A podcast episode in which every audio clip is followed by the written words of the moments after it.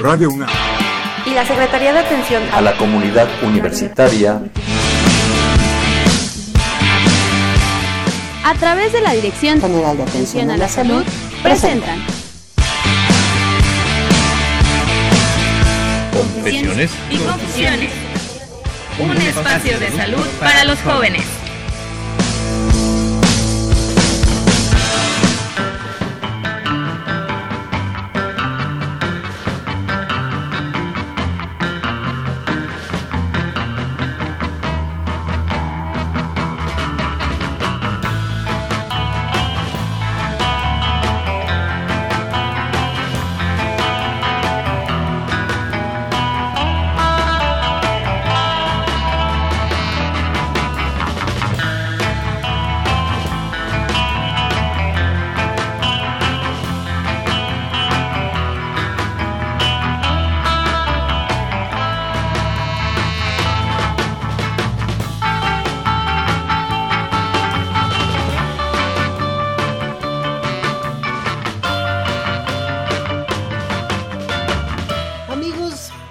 Tardes, feliz sábado. Aquí nuevamente con ustedes en Confesiones y Confusiones. Soy Itzel Hernández y no saben el gusto que me da poder estar con ustedes en este sabadito rico, tarde rica, soleada, con buena compañía aquí en la cabina.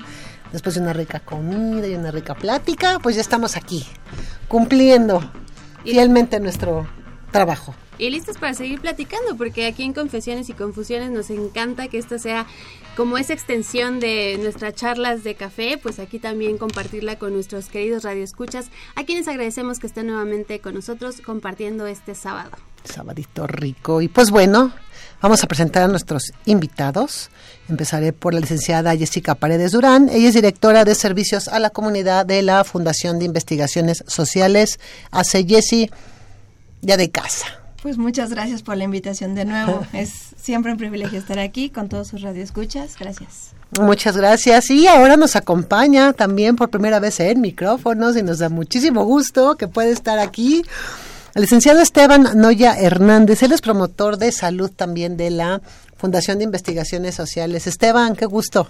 Sí, pues muchas gracias por la invitación. Es un gusto estar aquí con todos ustedes compartiendo este espacio. No, pues es un gusto para nosotros. Ya somos una familia FISAC y la Dirección General de Atención a la Salud. Nos hemos hecho muy grandes en estos en esas alianzas que tenemos y por supuesto, bueno, pues el licenciado Cuauhtémoc Solís Torres, nuestro director de normatividad. Buenas tardes a todos.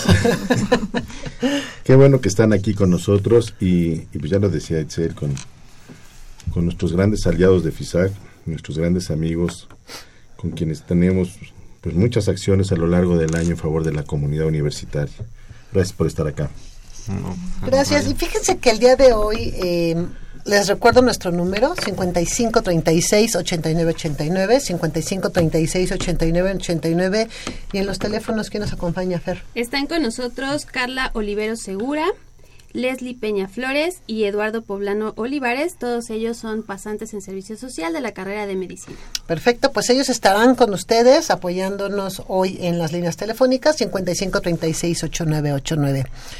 Pues bueno, eh, FISAC ha estado con nosotros como lo hemos comentado y hemos hablado a lo largo de muchos programas justamente lo que son las bebidas con alcohol. Antes, pues que nos platique Esteban para que se estrene. Ah, es FISAC? ahorita, ya, es cierto. Porque pues, nosotros ya lo sabemos mucho, ya nada más FISAC y nuestros cuates de FISAC, pero Esteban, ¿qué es FISAC? Bueno, FISAC es una asociación civil, son la, FISAC son las siglas, Fundación de Investigaciones Sociales, AC, que existe desde hace 35 años, dedicado a hacer labores de prevención del uso nocivo del alcohol, eh, promoviendo una cultura de responsabilidad ante el consumo. Por eso son nuestros aliados.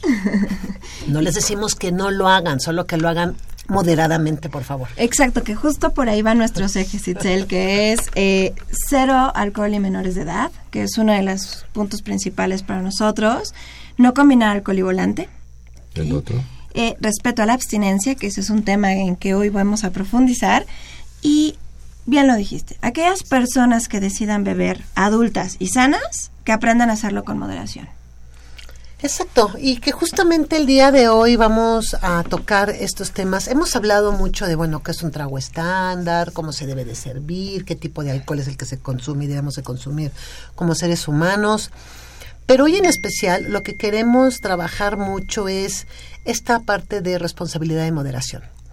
Por supuesto, no sin antes empezar a hablar justamente un poco, recordar a nuestros escuchas, pues bueno, qué es el alcohol, cuántos tipos hay, cuál es la diferencia entre el alcohol potable y el alcohol de lo que no es. Digo, a lo mejor digo es potable, pero ahorita aquí Esteban nos va a decir cómo funciona todo esto, cómo se absorbe, este, y esta parte ahora que pues parece ser que a las personas adultas nos preocupa a los consumos tan elevados y tan fuertes que tienen las mujeres. Pero bueno, Esteban. ¿Qué es el alcohol, Esteban? Eh, pues claro que sí. Bueno, el alcohol es una sustancia eh, que ha acompañado a la humanidad desde hace miles de años. Más o menos se piensa que desde el neolítico, ¿no? cuando las primeras civilizaciones empezaban a almacenar ya los granos, es que se dieron cuenta de que empezaban a fermentar las frutas y demás y empezaron a tener como ya un contacto más sistemático con las bebidas con alcohol. ¿no? Eh, algo que es interesante es que en realidad las bebidas solo tienen un solo tipo de alcohol. O sea, ya sea pulque, tequila, brandy, whisky o una cerveza, tienen el mismo tipo de alcohol que es alcohol etílico, ¿no? Eh, este alcohol etílico se distingue de otros porque es el único alcohol apto para el consumo humano, En realidad eh, existen otros tipos de alcoholes como metílico, propílico, butílico, isopropílico, etcétera. Es decir, es un gran grupo de compuestos, los, los alcoholes. De entre todos estos, bueno, ya decía, es el único alcohol apto para el consumo humano, es el etanol. Eh, ¿Cuál es el riesgo de consumir otros tipos de alcoholes? Bueno, eh, por ejemplo, algo que es muy claro es el caso del alcohol metílico. Eh, agregarle una M hace un cambio en su estructura molecular y tiene toda una transformación bien diferente en, dentro del organismo. Si, nosotros nos tomáramos, por ejemplo, una copa de alcohol metílico, a diferencia del alcohol etílico, eh, nos quemaría el nervio óptico. ¿no? De hecho, fue algo que pasó mucho durante la prohibición en Estados Unidos, cuando no hay un correcto control, eh, cuando no se siguen ciertas normas con respecto a las bebidas, bueno, existe el riesgo de que nos topemos con este alcohol que, bueno, nos puede provocar ceguera. Y de hecho es lo que nos encontramos a veces con lo que nos dice la gente, no sé, en en los talleres que imparte la fundación, ¿no? De que no, no te vayas a tomar esa cosa porque te va a dejar ciego, ¿no?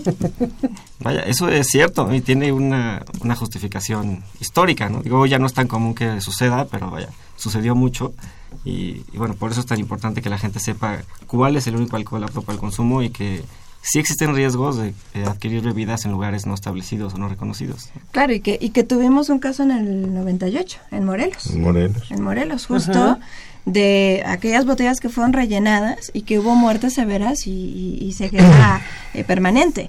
Y que esta parte es hacerle caso a ese, oye, si no conozco la marca, te puedo dejar ciego y por algo se dicen esas frases. Tenemos que empezar a, dudar de todo aquello que consumimos si no tiene un etiquetado, si no cumple con esta normatividad que debemos aprender a buscar. Por supuesto. Yo, yo creo que aquí hay, hay cosas que nosotros hemos aprendido a través de ustedes. Y yo creo que uno de los principales factores es aprender a reconocer la bebida que consumo. Si a mí me gusta determinado este tipo de tequila, de whisky, de vodka, pues debo aprender a qué sabe. ¿Sí?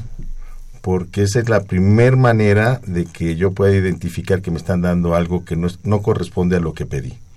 Completamente, o sea, no todo lo que huele alcohol me lo puedo beber, o sea, eso tenemos que aprenderlo, ¿no? O sea, quiero eh, consumir bebidas con alcohol, perfecto, pero entonces vuélvete un paladar exigente, vuélvete esa persona que sí decida qué beber, qué marca, qué quiero y poder degustarla. Y eso que dices, Cuauhtémoc, que es fundamental un tip previo a abrir la botella y a, saber y a, degustarla como tal, te diría, hay un marbete. Ese marbete es ese cuadrito que no sabías para qué era, ¿no? Que dice SAT, ¿ok? Bueno, sí es pago de impuestos. Sin embargo, un tip, ahí hay un QR. Ese QR, si tú lo lees con tu celular, el lector tal cual, eh, cualquiera que tú bajes, este, va a leer esa información y te va a abrir una página del SAT.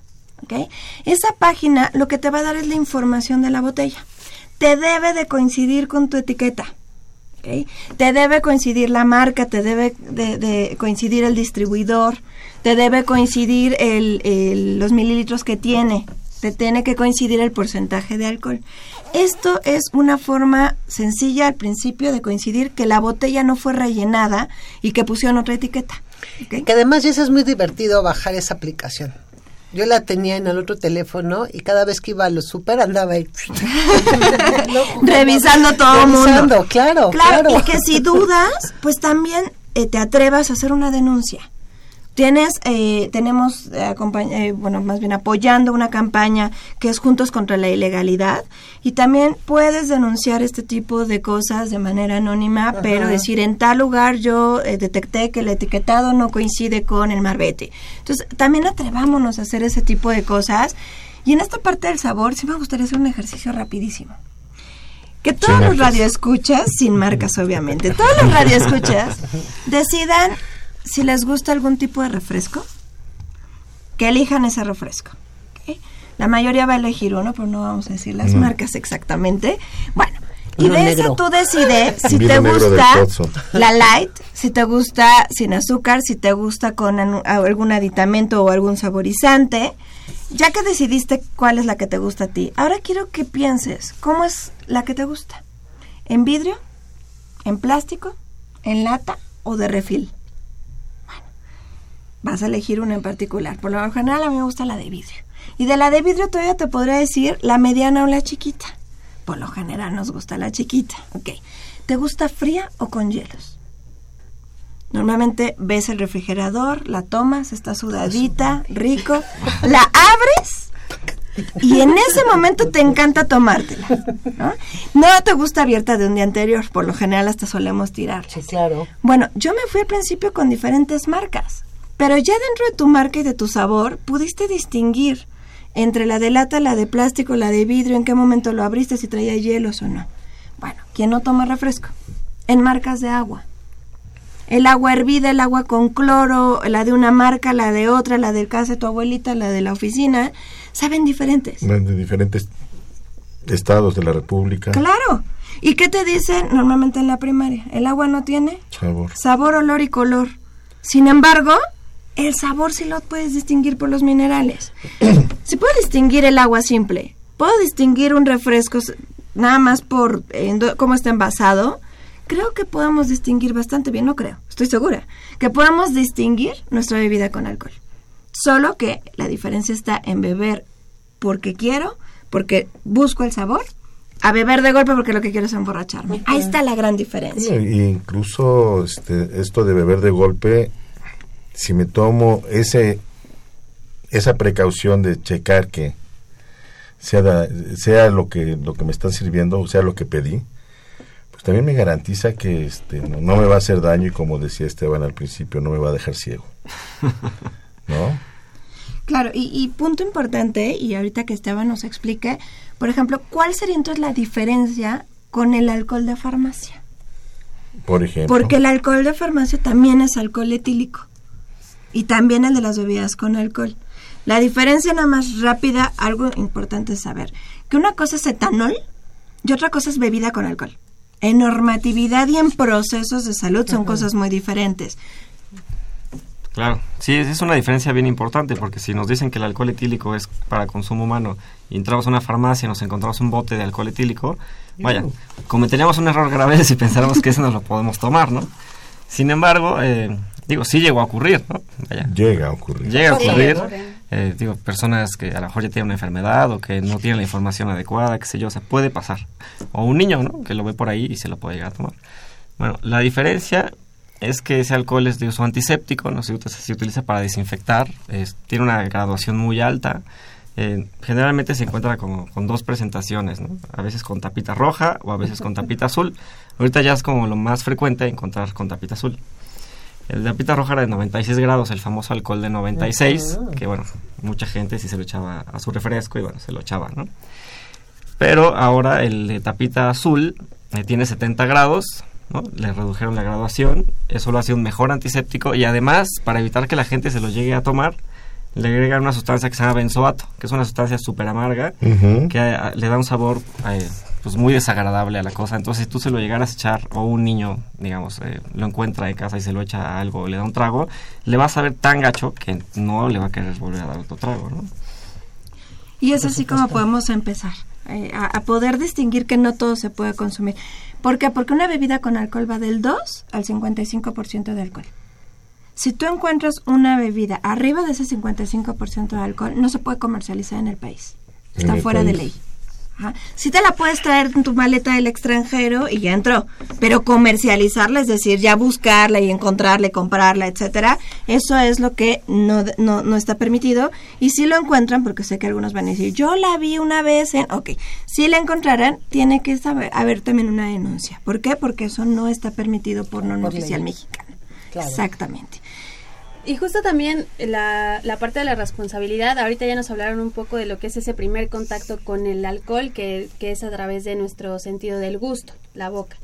Pero también es muy importante reconocer todos esos factores que, o, o, síntomas que, que, tenemos cuando consumimos el alcohol. ¿Qué le pasa a nuestro cuerpo? ¿no? ¿Cómo empezamos a actuar? Y, y desde ahí también podemos ver que si es normal, entre comillas, y cuando ya empezamos a sentirnos súper mareados o, de, o con el primer trago y de pronto ya no estamos viendo muy bien, ese, ese, proceso también sería interesante conocerlo, ¿no? Cómo actúa el alcohol en nuestro, en nuestro organismo.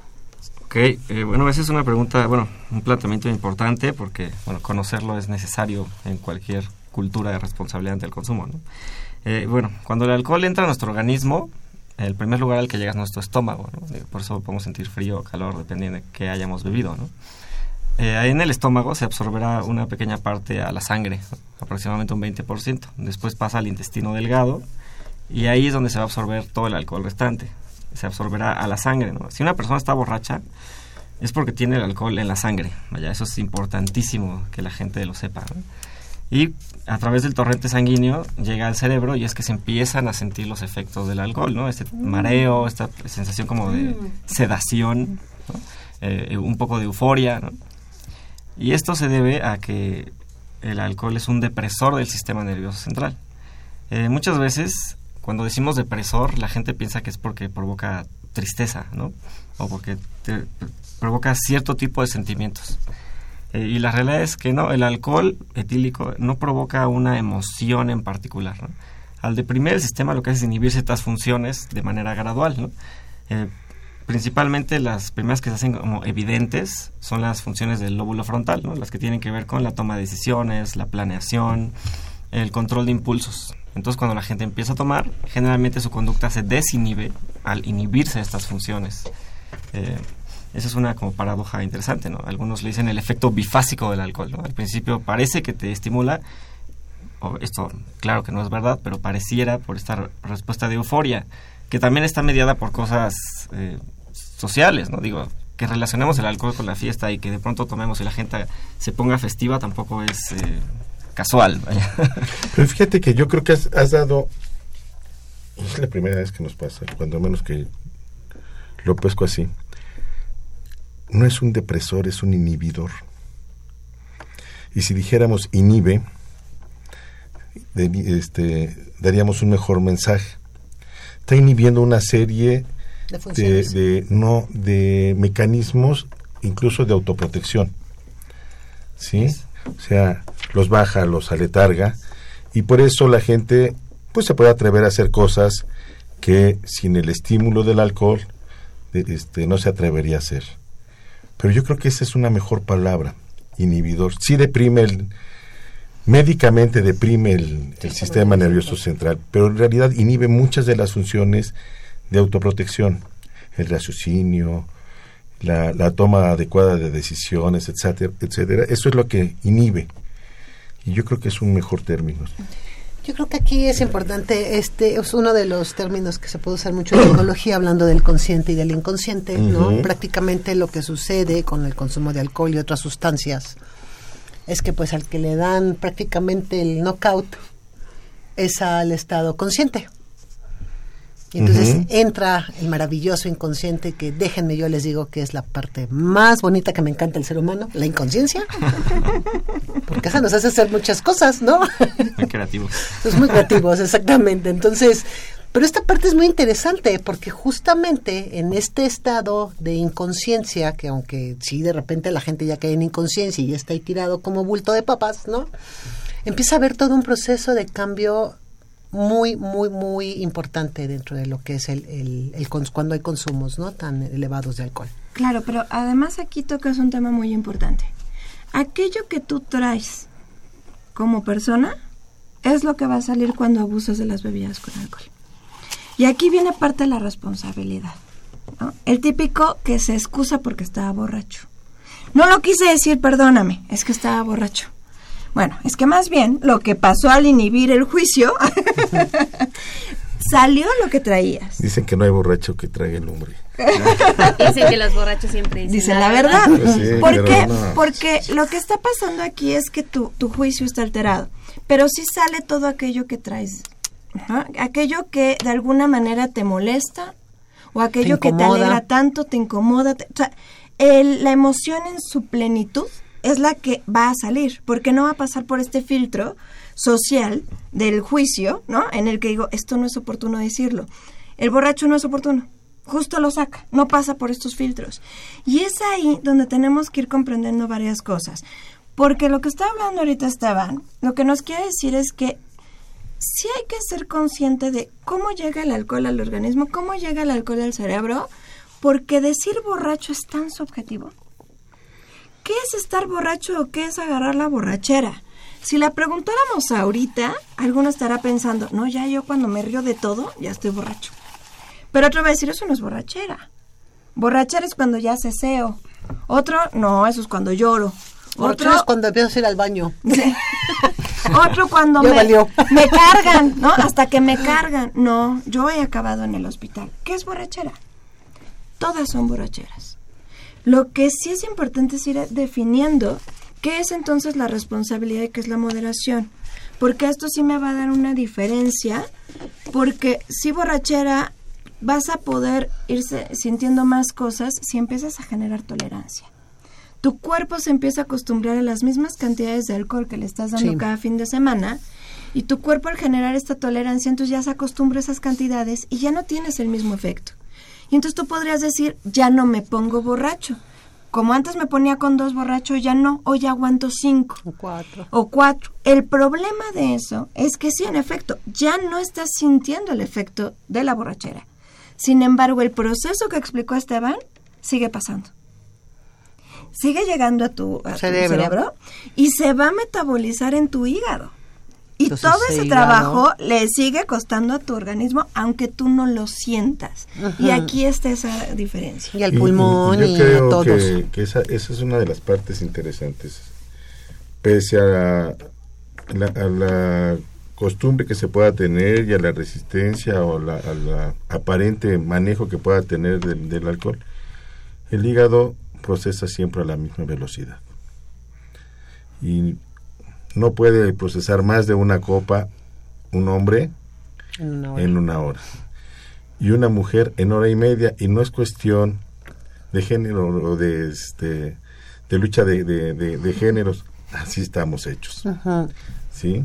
Entonces, yo creo que es importante que, que esto se lo, lo, lo, insistamos en, este, en esta parte, porque pareciera que a veces decirlo es como hacer gala de, un machismo, que no es el caso, porque pues por la constitución física de hombres y mujeres, por las diferencias que existen entre hombres y mujeres, eso es lo que se tardan los hígados de personas adultas sanas en, en poderlo este, procesar.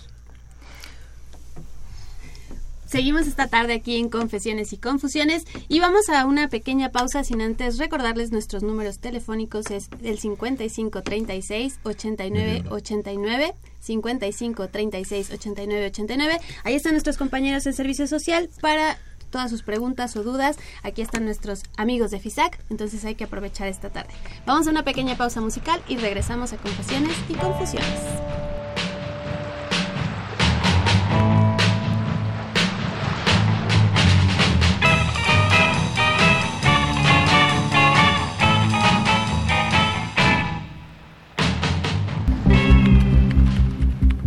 Consumo responsable de alcohol es un tema que ha sido muy promovido ya que la ingesta en exceso se asocia directamente con importantes problemas para la salud, accidentes automovilísticos, violencia, suicidios y ausentismo laboral.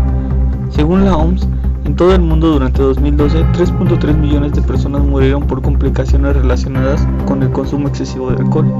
De acuerdo con estudios de organismos internacionales en materia de vialidad, México ocupa el séptimo lugar a nivel mundial en muertes por accidentes de tránsito, siendo que 24.000 personas fallecieron por accidentes relacionados con el consumo de alcohol durante 2012.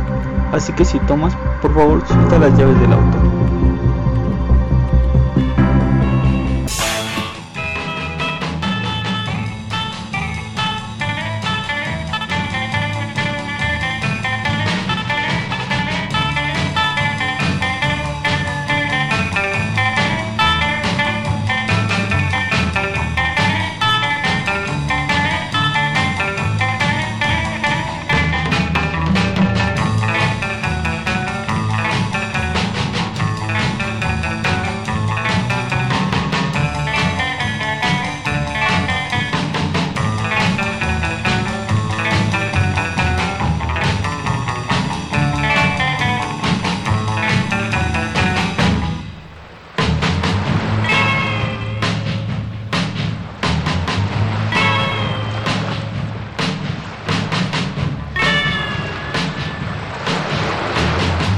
Con esta música así como que se me antoja estar en la playita. Como que te quieres ir de puente, amiga. Ay, sí, ¿sabes que No, es bueno, sí me encantaría irme de puente, pero déjenme decirles que hoy en la mañana que estaba escuchando el, ¿cómo se llama? La parte vial, estaba parado viaducto desde San Fernando hasta la caseta, o sea, y todo lo que les seguía, ¿no? Dije, no, qué horror, Dios los bendiga, quédense allá, nos vemos el martes.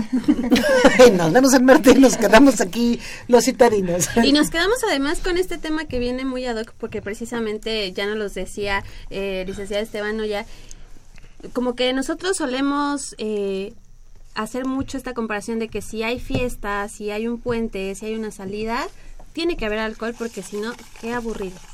Y yo creo que también aquí es una parte de responsabilidad. No todas esas eh, convivencias que tengamos requieren de la presencia de alcohol. Requiere responsabilidad y saber quién eres. Saber que ser feliz, divertirte, pasarte la increíble, no requiere de una sustancia, no requiere de algo en particular, sino que tú tengas toda la idea de quiero convivir, quiero ser feliz, quiero platicar, quiero convivir, quiero divertirme y provocarlo. Y parte de ello es conocerte. Definitivamente esto es por lo que empezamos. Y desde conocer ahorita el alcohol y saber cómo definitivamente va a afectar eh, en el sentido de que va a actuar en mi organismo y entonces también va a tener sus efectos en el cerebro, pero hacia eso también me tengo que hacer responsable. Pero, pero algo muy importante y me, gustaría, algo que, que dijo Cuauhtémoc antes del corte, decía sobre se metaboliza en una hora en hombres y en una hora y media en mujeres. La pregunta es, ¿cuánto? Cuánto en esa hora, porque no es, ah, todo lo que me tome en una hora, ¿no? No, no, no, una copa, dije. Una copa, porque esa copa significa que una cerveza me va a emborrachar igual que un caballito de tequila, o que una copa de vino servida como corresponde, o esa latita que ya sacaste del refri de tu tienda de conveniencia directa para beber, traen exactamente la misma cantidad. Aunque la gente no lo cree. Fíjate que hace un rato, este estaba platicando con unos amigos y un par de ellos son químicos. Y les hacía esta referencia. No, no puede ser. Le digo, bueno, tú que eres especialista en todo esto, haz la conversión de la cantidad en gramos que tiene, este, y si lo dije bien, no en mililitros, en gramos, que tiene de alcohol una cerveza y, una, y una, un caballito de tequila. Y para sorpresa de los 10 que estábamos ahí, pues les resultó que es básicamente la misma. Claro, ¿no? Ya, ya sacaron sus fórmulas como químicos. Y entonces todo el mundo se quedó así. O sea que, digo, sí, lo que pasa es que un caballito de tequila, pues a veces te lo tomas en dos o tres tragos y hay gente que se lo toma en uno. Y una cerveza, pues es difícil que te la tomes de un trago. Pero tiene que ver con la velocidad y no con esa copa que te estás tomando. Y esto lo digo por lo que decías, Fer. Es decir, sí, sí tenemos que saber cuánto estamos consumiendo en bebidas con alcohol, justo para poder disfrutar de una fiesta. ¿Cuál es la, esa línea tan delgada en la que lo divertido ya no es tan divertido? ¿En qué momento la fiesta que estaba disfrutando, que estaba conviviendo, tal vez decidí beber una o dos copas, pero de repente, ¿en qué momento se volvió todo un fracaso? ¿O en qué momento se volvió un tema de estrés? ¿O en qué momento se convirtió en un accidente o en un riesgo? ¿Cuándo, ¿Cuándo me pasé de copas? ¿Cuándo fue este límite? Y es ahí donde tendríamos que empezar a hablar sobre este también respeto a la abstinencia. Porque mucha gente llega a un estado de ebriedad pensando que hubiera una fiesta sin beber. ¿no? O sea, yo voy a ir a la fiesta, no voy a beber nada y acabo en estado de ebriedad. Dice, ¿en qué momento llegué? Y aquí es el punto clave en saber que acabamos siendo presos de nuestros amigos. Cuando hay una presión social para que no nada más consumamos, abusemos de las bebidas con alcohol. Aquellos radioescuchas que son abstemios, felicidades, quédense ahí. Pero recuerden que es las primeras frases que les dicen cuando llegan a una fiesta y no quieren beber. Qué aburrido, qué fresa, uy, te hubieras quedado en tu casa. Entonces, ¿a qué vienes? Mandilón, te, pegan en tu, casa. claro. Es todo el tiempo esa presión social porque se relaciona el alcohol con la diversión. Y los abstemios, a que nos están escuchando, tienen que ser parte de ese cambio de cultura. Tengo que ser ese que defiende que yo sigo siendo divertido aunque no consuma bebidas con alcohol. ¿Por qué? Y sí tienes que ir encontrando muchísimas cosas en ti. Entonces hace rato hablábamos de la, de la parte consciente, pero también todo aquello que tienes tan divertido y que puedes sacar, no necesariamente después de consumir bebidas con alcohol. Ajá. Pero que además tiene que ver mucho con esta parte de cómo me siento y qué... A ver, a, a mí sí me gustaría aquí como poner las, las cartas sobre la mesa porque lo hemos hablado muchas veces, lo hablamos ahora ya como, como personas que nos dedicamos a toda la parte de la prevención, como adultos que somos, ¿no? Que hemos pasado ya por una serie de experiencias, pero... No tan aburridos. No, pero, al, pero a lo que voy es que cuando uno, digo, al menos voy a hablar de mi experiencia, cuando yo me acuerdo de los 18, 20, 17, o sea, el rollo de no ver una fiesta sin, con, con alcohol era así como para el grupo, ¿cómo? ¿No? Tiene que haber alcohol, ¿no? Entonces, cada vez que yo veo a los chavos que van y se meten a las tiendas de autoservicio y empiezan, llévate este, llévate este, y ponle acá y ponle acá, digo, ¿cuánto les va a durar eso? O sea, eso en dos horas van a ir a comprar más y más y más, ¿no? Es como una cuestión también de edad, por supuesto, de esta parte que todavía no está desarrollada, que hablamos que es la parte que afecta el alcohol, que es nuestra parte del lóbulo frontal, y que al otro estaba leyendo un reportaje muy interesante que sacó Gaceta UNAM, que decía que acaba de desarrollarse hasta los 26 años, casi 30 en los varones. Entonces, esa parte también es como muy interesante porque si hay que decirles a los chicos, ok, si puedes, no te dejes presionar. ¿Y cómo te voy a decir que no te dejes presionar? ¿Qué te tengo yo que dar como papá? ¿Qué tengo que decirte? ¿Cómo tengo que hablarte? Para que tú no te dejes presionar si no quieres tomar alcohol. Porque también es muy cierto que hay muchos chicos en la adolescencia que no quieren tomar alcohol porque no les gusta como sabe, adultos. Y es que además, no siempre la gente quiere tomar.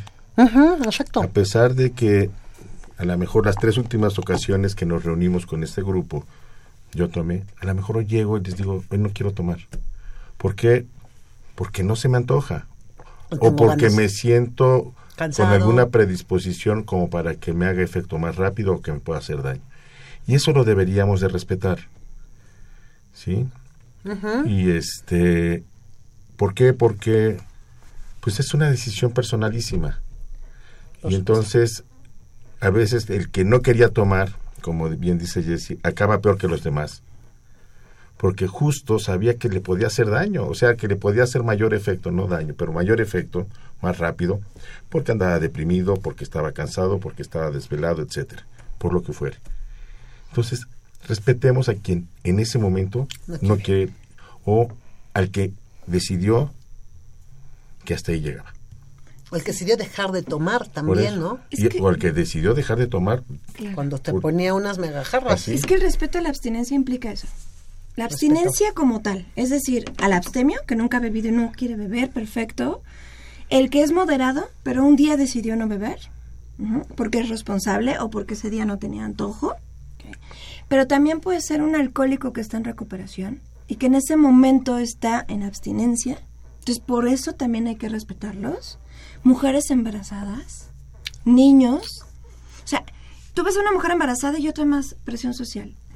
Dale tal para que entonces lactes mejor. No, o sea, toma pulque. No, la lactancia, toma pulque, toma cerveza. Oye, a ver, espérame, ¿no? Claro. ¿Por qué tenemos que presionar a una mujer que está embarazada? A ver, hay muchas otras formas de tener una mejor, una mejor etapa de lactancia, ¿no? Etapa, o sea, un periodo de lactancia muy, muy sano. Pero ¿por qué siempre tenemos que estar buscando esta presión social hacia, hacia, hacia que la gente beba? Pero estos elementos psicológicos sí los encontramos todo el tiempo. Porque ahorita decías eh, que ojalá pudieran defenderlo. No, es que podemos defenderlo. Lo primero que hacemos es poner excusas. Yo sí quisiera pedirles a todos, no pongan excusas. O sea, el típico dar explicaciones es tu primer falla. Cuando tú le quieres dar explicaciones al otro por qué no quieres beber, si el otro tiene muy buena labia, ya perdiste. Definitivamente. Porque cuando dices, no, es que mañana trabajo. ¿A qué hora entras? A las nueve. Pues te, te levantas, te vas a las siete, duermes dos horas y ya llegaste. Un bañito. Oye, no es que entro a las siete, te vas en vivo. O sea, siempre te encuentras la solución a tu problema. Pero el punto clave aquí es que tú entiendas que no tienes que dar excusas. Ni explicaciones. Ni explicaciones. Entonces, no, es que estoy tomando medicamento. No falta el que se cree médico y te dice, ¿cuál? Lo menos que pasa es que no te haga efecto. Con ese sí puedes tomar. se, te corta. se te corta. Oye, espérame, tiempo. Si estoy en un tratamiento médico, ¿cómo que lo que menos es que se corte? ¿Lo de menos? Oye, puede ser lo de más. Si, si pones primero tu salud, no puedes cortar un tratamiento médico porque a veces hasta la misma enfermedad se vuelve más crónica porque cortaste el tratamiento. Entonces, no es lo de menos. Siempre vas a encontrar a alguien que te presione y te encuentre la solución a tus problemas. Porque lo que busca es que consumas bebidas con alcohol. Entonces, sí tenemos que encontrar elementos en nosotros. Decías en los papás, Etzel. ¿Qué podemos decirle a nuestros papás, bueno, no, a nuestros papás, a los papás, de cómo hablar con mis hijos sobre el alcohol? Bueno, pues eh, en realidad eh, parte importante de hablar con tus hijos sobre el alcohol tendría que ver con conocer toda esta información que la que estamos hablando, ¿no? Ese es un primer paso muy importante, porque si tú quieres llegar a leccionar a tu hijo sin ningún conocimiento acerca de lo que es la bebida y qué hace o cómo, pues te van a restar credibilidad, por un lado. Y bueno, por otro es tener una comunicación abierta con los hijos, ¿no? Vaya, eh, poder eh, acercarte a ellos y de diversas maneras, ¿no? Hay diferentes estrategias para hablar con un hijo, o sea, a lo mejor si lo agarras en el momento equivocado o de la manera equivocada, no siendo muy agresivo o muy invasivo, eh, tampoco vas a facilitar que la comunicación se dé. Más bien tendrías que buscar los espacios adecuados, eh, no hacer juicios acerca de lo que están haciendo, ¿no? Yo creo que eso es importante. Si, si tu hijo algún día abusó del alcohol, y tú lo primero que le dices es, ah, ya eres un borracho y qué horrible, seguramente estarás cortando la comunicación, diferente a que, bueno, pues a lo mejor a ti te pasó y tus experiencias son una, un buen punto de arranque para una conversación, ¿no? Amena y diferente, ¿no? Eh, pues también enseñarle a, resistir la presión mediante técnicas de asertividad, ¿no? A que tenga muy presente lo que es y lo que vale, que se aprenda a divertir de otra manera. Porque una de las cosas que pasa cuando la gente bebe, sobre todo cuando bebe en exceso y de manera muy frecuente, es que pierde creatividad para usar su tiempo libre, ¿no? O sea, como que de pronto crea la sensación de que lo único que hay que hacer es beber, ¿no? Porque, y vaya, se cierran las puertas a actividades deportivas, artísticas, culturales, miles de cosas que se podrían emplear, ¿no? Entonces yo creo que parte de hablar con tus hijos es, o quizá no hablarlos, también desde darles el ejemplo, yo creo es, que es eso. Por ahí hay que empezar, a usar su tiempo, ¿no? Ser congruentes, porque a lo mejor estamos mandando mensajes encontrados, ¿no? Si, si a este chico que ponías de ejemplo, o este supuesto chico con el que estabas ejemplificando, este, el papá se lo dice, pero pues llegaron igual. Sí. Pues entonces, este, ¿cuál, cuál, cuál mensaje, no? O sea, aquí debe haber mucha congruencia en, en, todo esto para que realmente el, el, mensaje llegue y debería de ser suficientemente bueno sin y sobre todo sin herir a la persona. Hay que buscarle, como bien decías, hay que hay que estarle dando un poquito de vueltas, pero se puede hacer y el punto es hacerlo a tiempo. Sí, porque la mayoría suelen negar, no, no, no, no, esto no pasa. Y la otra se pues, está aprendiendo a vivir. Claro. Ya está haciéndose hombre. Exacto, y, eso también es un tema, ese sí es un tema de género, para que veamos, sí, Sí, ese sí. es para que se haga hombrecito, ¿no? O, de hecho, o sea, bueno, aunque ya vemos que las, desde hace varios años, las mujeres, sobre todo las adolescentes, ya están viviendo casi a la par que los hombres, es decir, eh, los hombres siguen siendo los que más se llevan daños, ¿no? Por accidentes viales, por, eh, vaya, todos los eh, daños que puede provocar el consumo de alcohol. Y eso sí es un problema de género, porque muchas veces lo que se busca es reafirmar cierta masculinidad a través de beber y ponerse en riesgo tal cual, ¿no? Y sería importante que, por ejemplo, desde nuestros hogares enseñáramos que ser hombre no tiene nada que ver con consumir alcohol, aventarte de la del techo de la casa, o sea, eso no no tendría por qué afianzar tu, tu ser hombre, ¿no? ser mujer. Fíjate que yo creo que aquí también hay algo muy importante y son dichos que, hemos escuchado, ¿no? A lo, a lo largo también de, de, toda esta parte. Es, haz lo que yo digo, más no lo que yo hago. Y entonces yo me pongo siempre en el plan de yo soy tu mayor y me debes de respetar porque soy tu padre o soy tu madre. Pero realmente a veces esos padres o esas madres no se acuerdan de todo lo que hacían cuando él, tenían la edad del hijo. Que a lo mejor eran realmente mucho peor probablemente, o a lo mejor, digo, no estoy así como diciendo que así eran, pero a la hora que llegan los hijos a esa edad y los confrontan cómo fueron ellos, entonces dicen, allá no me gusta, es que es mi hijo. A ver, digo, y aquí voy a ponerte un ejemplo en la mesa. Las personas que yo conocía cuando éramos adolescentes, ellos, bueno, sí iban, metían hasta, les digo que se meten hasta el harpic, ¿no? y ahora resulta que la hija subió una foto al Face con una eh, pipa de agua, ¿no? Entonces todos así de, ah, ¿cómo es posible que la niña de 17 años esté subiendo esas fotos con una pipa de agua? Y le dije, pues que no se acuerdan lo que ustedes hacían. Pero no había face. No, pero es que, pero es que es diferente. Digo, ¿por qué es diferente? Es diferente porque tú lo hacías y ahora ya como padre lo ves de diferente manera. Le digo, no, es lo mismo. La única diferencia justamente es que ahora hay redes sociales. Digo, tú nada más imagínate las redes sociales en nuestra época cuántas fotos no se hubieran subido y se hubieran quedado ahí. O sea, exactamente lo mismo. La gran diferencia ahora es que justamente existen los medios adecuados para que en tres segundos tu vida cambie absolutamente. Y, y, el tema aquí es ver cómo prevenir esto. Porque, ok, pasaba y pasa ahora, pero ¿qué herramientas podemos darle a nuestros hijos para, para, para que se quiten esta presión social? Entonces, sí que... No solamente los hijos, los adultos. Para todos. Y dentro de esta presión social, y justo a lo que iba eh, tema que es no nada más la presión social, sino también a saber comunicarte. Quiero poner un ejemplo de padre de familia. Tú le diste chance de llegar a tu hijo a las 2 de la mañana. Son las 4 de la mañana y tu hijo no llega.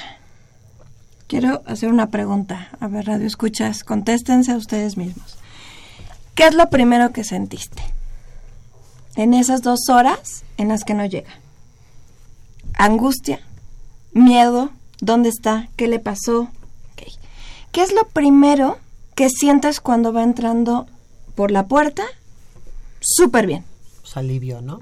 Alivio. Ay, ya llegó. ya, ya está aquí en casa y lo estoy viendo bien. ¿Qué es lo primero que haces cuando lo tienes enfrente? Un regaño. Enfurecer. Enfurecer y gritar. ¿No? O, no gritas, tal vez eres tranquilo, pero lo primero que haces es regañar, castigar, juzgar. Porque lo que pasó por tu mente en esas dos horas, para ti fue real. Sí, claro. Y es muy chistoso porque nosotros en los cursos, cuando les decimos es que tu papá está preocupado, la respuesta de ellos es no. Mi papá no está preocupado por mí. Está preocupado por el auto o está enojado porque no ha podido dormir. Pero no por mí. ¿Cómo crees? Claro, la primera que me dices, ¿y dónde está el coche? ¿Qué le hiciste? O, No he podido dormir y mañana tengo una reunión muy temprano. ¿Cómo no logramos comunicarnos con nuestros hijos? No logramos comunicar el afecto y el cariño y la preocupación que sentimos en esas dos horas. Entonces, el hijo tiene otra idea de lo que tú estás pensando y sintiendo. Cuando tú logres, no quiere decir que seas barco, este permisivo. no, fíjate que no, no. Es, no es ser barco, ¿eh? No es eso, pero es llegar, abrazarlo y decirle, qué bueno que ya llegaste, estuve muy angustiado, qué bueno que estás bien, mañana hablamos del tema. ¿Todo bien? Sí, perfecto. Perfecto, mañana hablamos. O sea, se tiene que hablar y se tienen que poner límites, sí, pero también escúchalos. Yo creo que lo, lo que estás diciendo es, es básico. Importante, claro. Porque, porque la única manera realmente de generarles conciencia es diciéndole qué estabas, qué estabas pasando, por qué estabas pasando. ¿Sí? Y, y a veces confrontarlos en ese momento, pues no te lleva nada. Mejor al rato, nos vemos al rato, pero ¿sabes qué? La pasé mal, ¿eh? Claro. Nada más así. Estaba preocupado. Es, sí. preocupada. Sí, pero pareciera que nos da miedo a los papás decirles a los hijos. Y funciona muy bien decírselos. Oye, yo estaba muy preocupado porque no sabía nada de ti, ¿por qué no te reportas? Hoy día es fácil que se reporten. Hoy día es fácil prevenir que se expongan, que corran un riesgo Sí, mayor. Sí, ahora hay servicios de, de- de taxis, hay este manera de, de incluso Muchas. Poder ir por ellos incluso. Sí, Conocer la pero gente con la que entonces están si, si logra, si, si uno como padre logra este llegar a ese grado de comunicación con los hijos, se van a cuidar más, va a haber menos problemas, van a ser más conscientes de, de todo lo demás y van a poder disfrutar su fiesta a gusto. Claro, y es que este ejemplo que estoy dando ahorita es, si tú no puedes decirle a tu hijo lo que estás sintiendo, ¿cómo esperas que tu hijo, frente a varios amigos, logre decir que no? Si tú no le puedes decir a tu hijo que, que- que estabas preocupado. Es decir, lo que te quiero poner en, en línea es que el cómo te comunicas tú también con él, hace él lo que le estás enseñando a él para comunicarse. Entonces tenemos que empoderarlos, tenemos que decirles que lo que ellos opinen tienen que hacerlo eh, fijo. Es decir, si ellos decidieron no consumir bebidas con alcohol, por más que los presionen, tienen que estar firmes ante su decisión. Si ellos saben que algo está mal, tienen que ser firmes en su decisión. Eh, yo lo comenté ahorita, eh, justo mi sobrino fue de fiesta, ajá, y hubo eh, algunos problemas con otros chicos, con autoridades, y mi sobrino tuvo muy bien, para empezar no había bebido absolutamente nada, y refugiarse. No entró a la agresión con los policías, no huyó, sino lo que hizo fue refugiarse en la casa, en la casa de la fiesta. Afortunadamente tomó otra mejor decisión, hablarle a mi hermana. Mamá, hubo este problema, estoy en tal casa, en tal dirección en la que me viniste a dejar, ven por mí, porque hay policías afuera y no sé si salgo o no salgo.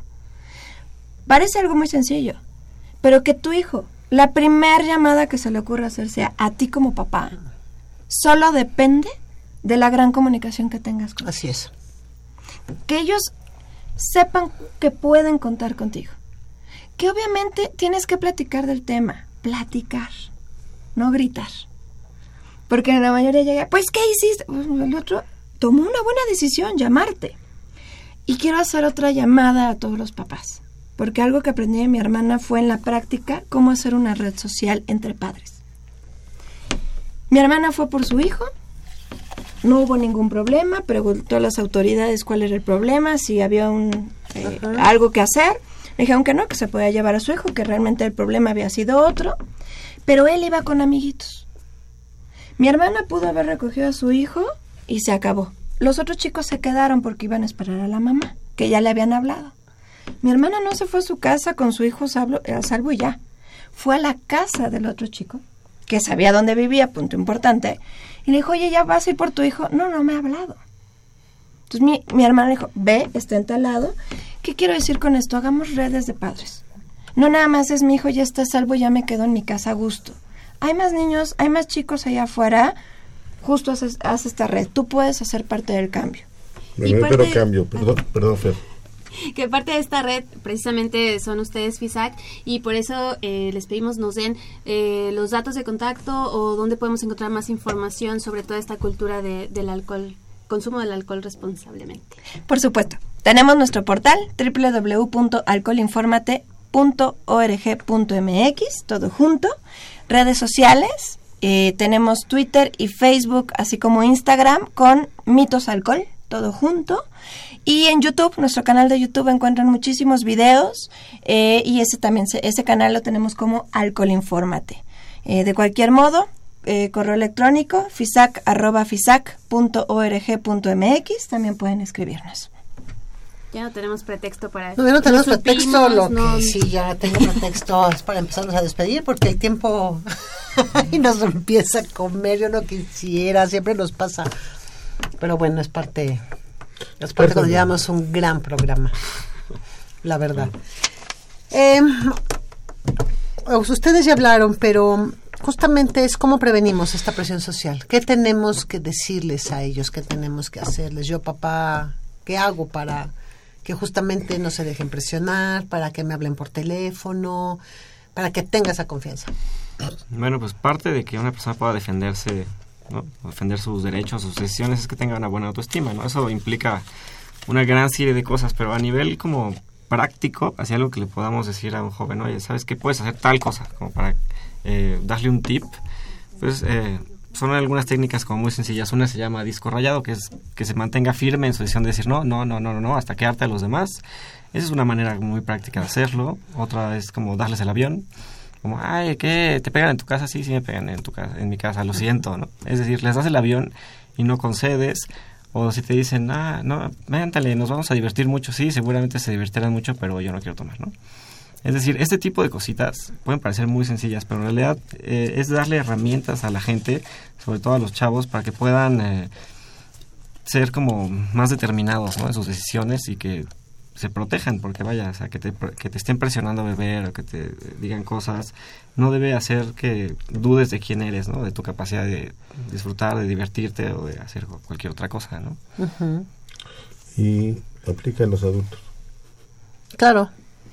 La verdad es que aplica en los adultos. Si, si el adulto, si el papá fue al que se le pasaron las copas y habla por teléfono a su casa para que vayan por él lo ven que llega en un taxi, entonces pues van a ver que hay congruencia en lo que estamos diciendo. ¿Sí? De verdad, todo esto que estamos diciendo sí aplica muy bien para los adolescentes, pero aplica también muy bien para el ejemplo. Uno no está exento de que, un adulto no está exento de que un día se le, se le pasen las copas. En lugar de hacer el, este, el oso defendiendo sus llaves, ¿sí? Este pues, suelta las llaves, lo llevan o regresa en un, en un vehículo de alquiler. Claro. Y no corrió riesgos innecesarios.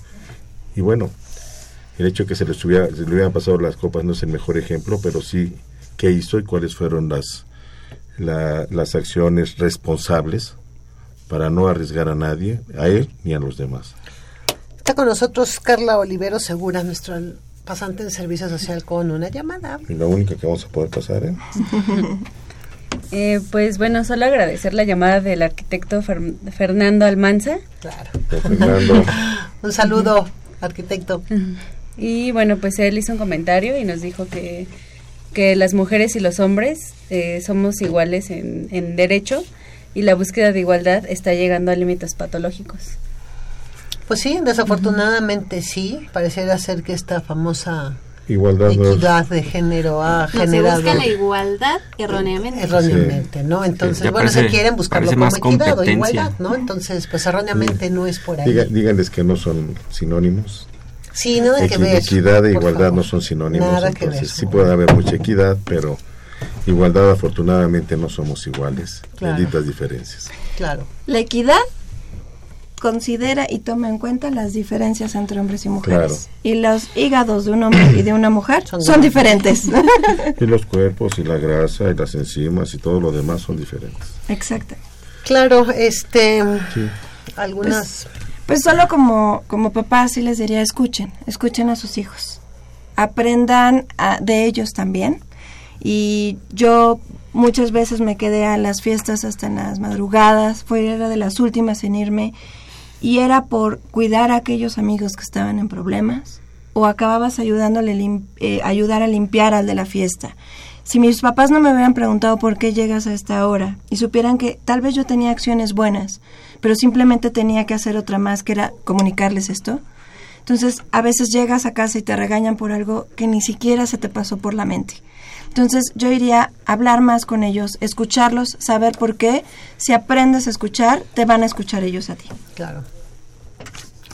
Pues yo quiero agradecer a la licenciada Jessica Paredes Durán. Muchísimas gracias, Jessy, por haber estado con nosotros.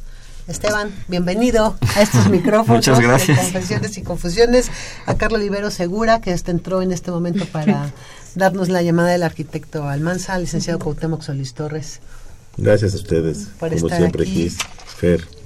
y bueno, un saludo muy grande y especial con mucho cariño a Alfredo Pineda, Alfredo. Un abrazo, amigo. Aquí sigue tu silla. Aquí seguimos esperándote y esperamos Te que estoy guardando. Muy pronto yo sé que estarás con nosotros. A Jesús Ruiz Montaño, a Crescencio Suárez Blancas, muchísimas gracias. Juan Carlos Osorno y en la continuidad. Muchas gracias, Juan, mi amiga dorada amiga. También saludos al doctor Carballido. y pues un gusto estar en esta tarde de Confesiones y Confusiones y nos escuchamos el próximo sábado a las 5 de la tarde. Saneamiento ambiental. Vendrá el médico veterinario Juan Mancilla a hablarnos también de temas muy interesantes. Lindo sábado. Disfruten su puente, por favor. Por nada con exceso, todo con medida. Y sean responsables, por favor, en sus consumos. Muchísimas gracias. Muy buenas tardes.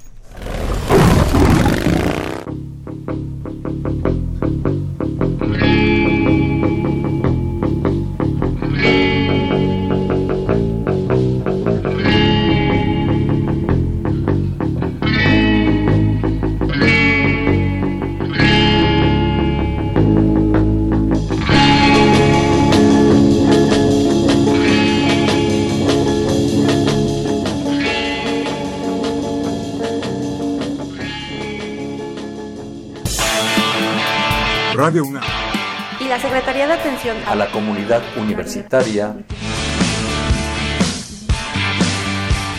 A través de la Dirección General de Atención a la Salud. Presentaron. Confesiones y confusiones. Un espacio de salud para los jóvenes.